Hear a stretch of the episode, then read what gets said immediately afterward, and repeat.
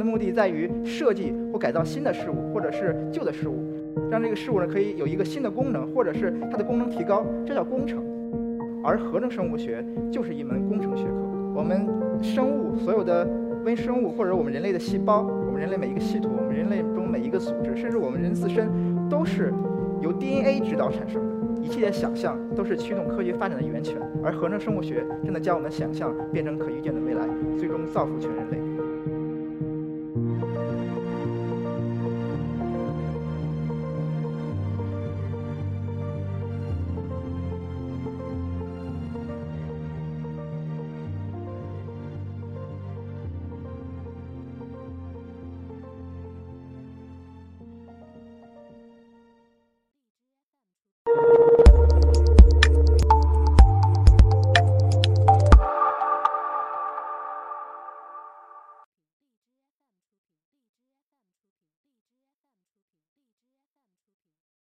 我是一刻呃 Talks 的演讲者孟凡康，很荣幸站在这里跟大家分享。呃，我来自中国科学院大学，主要的研究方向是合成生物学。今天我们的主题是合成生物学能为我们带来什么？接下来我想展示一张图片，这是 SpaceX，就是 Elon Musk 他们的公司发射火箭的一刻。这是这个重型猎鹰火箭奔向火星的一一瞬间。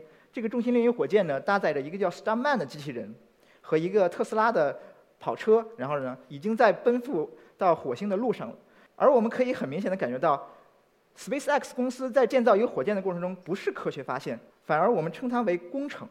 工程的目的在于设计或改造新的事物，或者是旧的事物，让这个事物呢可以有一个新的功能，或者是它的功能提高，这叫工程。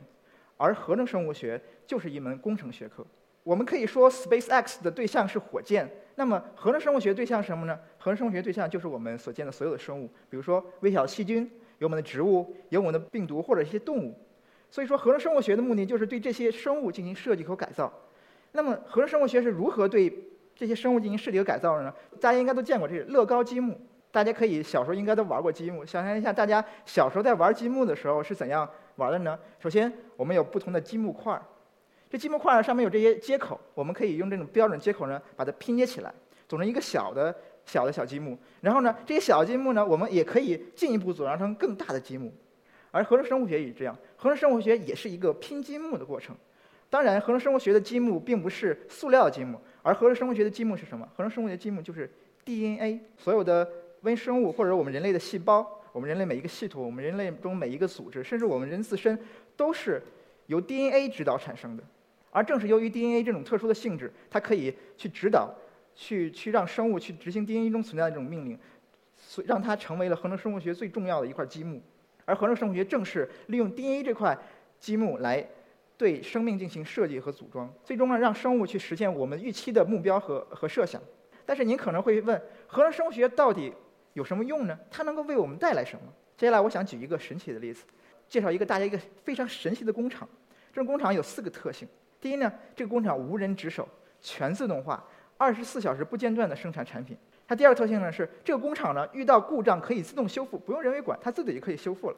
第三个工厂，这个这个工厂每三十分钟就可以复制一复制自己，复制成完全完全同样的一个工厂，然后生产同样的物质。第四个，这种工厂非常非常小，非常不占地方，只有五百纳米，五百纳米怎么比一个你的头发还要细很多很多？而这种工厂是什么？这种工厂就是微生物细胞工厂。您可以看到这不同的圈，就是显微镜下我们看到的不同细胞。为什么称微生物为细胞工厂呢？因为可以这么说，就是说我们生活中的很多物质都是由微生物来生产的。比如说啤酒、酸奶、味精，我们做饭用的味精，还有我们很多抗生素，医院用的抗生素都是这个微生物生产。甚至很多女孩子可能会这个美容的时候可能用到玻尿酸，都是微生物生产的。所以说微生物呢是一个非常 powerful 的一个细胞工厂。而我想说的是，合成生物学。在对细胞工厂的改造和设计中占着重要的作用。接下来，我想举一个例子：我们人类文明发展过过程中造成的白色污染。白色污染已经成为了一个非常严重的问题。我可以告诉大家，这些白色污染造成垃圾需要三百年才能降解。那么，去如何去解决这个问题？大家一直在思考。既然这些塑料不可以降解，那么我们就开发一种塑料可以降解。很幸运的是，我们已经开发出这种这种材料。这种材料叫 PHA，它中文名字叫聚羟基脂肪酸。你可以看，我们在这个呃田野实验中，把这个塑料 PHA 合成塑料放在田野中，两个月或者大约一年左右之内就可以被完全降解掉了。这是一个非常让人让人激动人心的一个材料吧。它有可能去替代我们的这个现代合成的这种化工塑料，最终呢有可能去解决我们面临这种白色污染的问题。而我可以告诉大家，我们呃如何生产这种塑料呢？也是用微生物来做的。当然，合成生物学不止这些，合成生物学还可以为我们带来更多的惊喜。比如说设计细胞嘛，设计设计生物，我们可以设计一个吸收重金属的细菌，可以帮我们解决环境中重金属的污染问题。我们甚至可以设计一个靶向癌细胞的免疫细胞，让这个免疫细胞呢可以定向清除癌细胞，来治愈癌症。同时呢，我们也可以设计光合效率更高的农作物来解决粮食问题。同时呢，我们可以让这个细胞工厂来生产生物燃油，来解决我面临的燃油问题。我我想告诉各位是，我所说的这些案例，并不是我们的设想，而是合成生物学领域正在做或者是已经成熟的发展技术。这就是合成生物学为我们带来的带来的惊喜。当合成生物学发展到一定程度之后，我们可以想象一下，啊，不同的人、不同的实验室、不同的工厂，我们都可以用合成生物学手段来设计和改造生物，甚至各普通大众都可以。你可以在你的厨房或者在你的车库里面，就可以去设计一个生物来满足你的需求。但这些呢，呃。都是由想象来驱动的。大家可以想象一下，如果你有这样技术的话，你想设计一个什么样的生物？想象是无边界的嘛。